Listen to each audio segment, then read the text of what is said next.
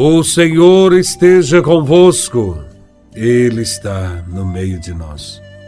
Proclamação do Evangelho de Nosso Senhor Jesus Cristo, segundo São Lucas, capítulo 6, versículos de 12 a 19. Glória a Vós, Senhor. Naqueles dias, Jesus foi à montanha para rezar e passou a noite toda em oração a Deus. Ao amanhecer, chamou seus discípulos e escolheu doze dentre eles, aos quais deu o nome de apóstolos: Simão, a quem impôs o nome de Pedro, e seu irmão André, Tiago e João, Felipe e Bartolomeu, Mateus e Tomé, Tiago, filho de Alfeu, e Simão, chamado Zelota, Judas, filho de Tiago, e Judas Iscariotes, aquele que se tornou traidor. Jesus desceu da montanha com eles e parou num lugar plano. Ali estavam muitos dos seus discípulos e grande multidão de gente de toda a Judéia e de Jerusalém, do litoral de Tiro e Sidônia, vieram para ouvir Jesus e serem curados de suas doenças. E aqueles que estavam atormentados por espíritos maus também foram curados. A multidão toda procurava tocar em Jesus porque uma força saía dele e curava a todos. Palavra da salvação. Glória a vós, Senhor. Jesus de Nazaré, logo no início de sua vida pública, foi até a montanha para rezar. E somente depois de escutar o Pai, foi que Jesus tomou a iniciativa de reunir os seus discípulos e chamar doze apóstolos, conforme a vontade do Pai. Eles serão a base da igreja, por ele instituída. Deverão ficar com ele, para conhecê-lo e depois serem testemunhas de sua vida e ensinamentos. Dentre os seus discípulos, ele escolheu doze e deu o nome de apóstolos. Jesus não agiu conforme a nossa sabedoria humana.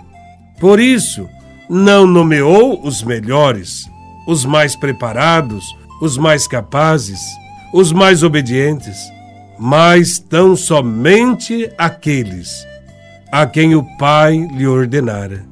Dentre os doze, havia um que seria traidor, outro demonstraria falta de fé, alguns teriam pretensões diferentes de Jesus. Nenhum deles era exemplo de santidade. No entanto, Jesus tinha a convicção de que aqueles eram os eleitos do Pai e por isso não relutou em chamá-los. Jesus não quis realizar sozinho a obra do reino. Por isso chamou os apóstolos e os discípulos para serem seus colaboradores. Nós, ao contrário, muitas vezes queremos fazer tudo sozinhos e afirmamos que os outros mais atrapalham que ajudam. Com isso, negamos a principal característica da obra evangelizadora, que é a comunhão e a participação das pessoas. Corremos o risco de nos tornarmos autossuficientes, excluindo os próprios evangelizadores da sua missão. O plano era do Pai e Jesus veio cumprir fielmente tudo o que lhe for ordenado. Para muitas coisas na vida, nós nos preparamos aprimoramos e nos exercitamos. Contudo, na maioria das vezes, nas tomadas de decisões, nós nos atrapalhamos e não temos o mesmo cuidado. Agimos por impulso, por sentimento, por preferências pessoais. Esquecemos de rezar, de nos colocarmos aos pés do Pai e pedir orientação para as nossas dificuldades.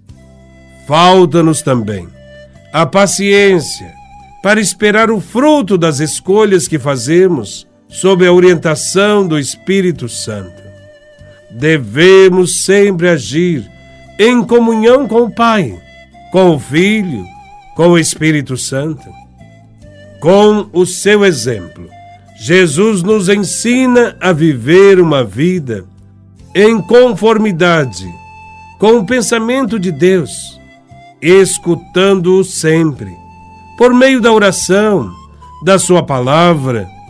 Somente assim poderemos descobrir o que é ou o que não é agradável ao Pai, a fim de cumprirmos no mundo a missão que Ele também nos confiou.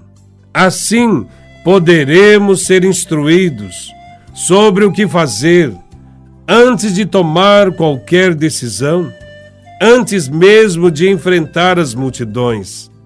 Jesus sabia que na sua missão ele iria enfrentar dificuldades, também com seus escolhidos.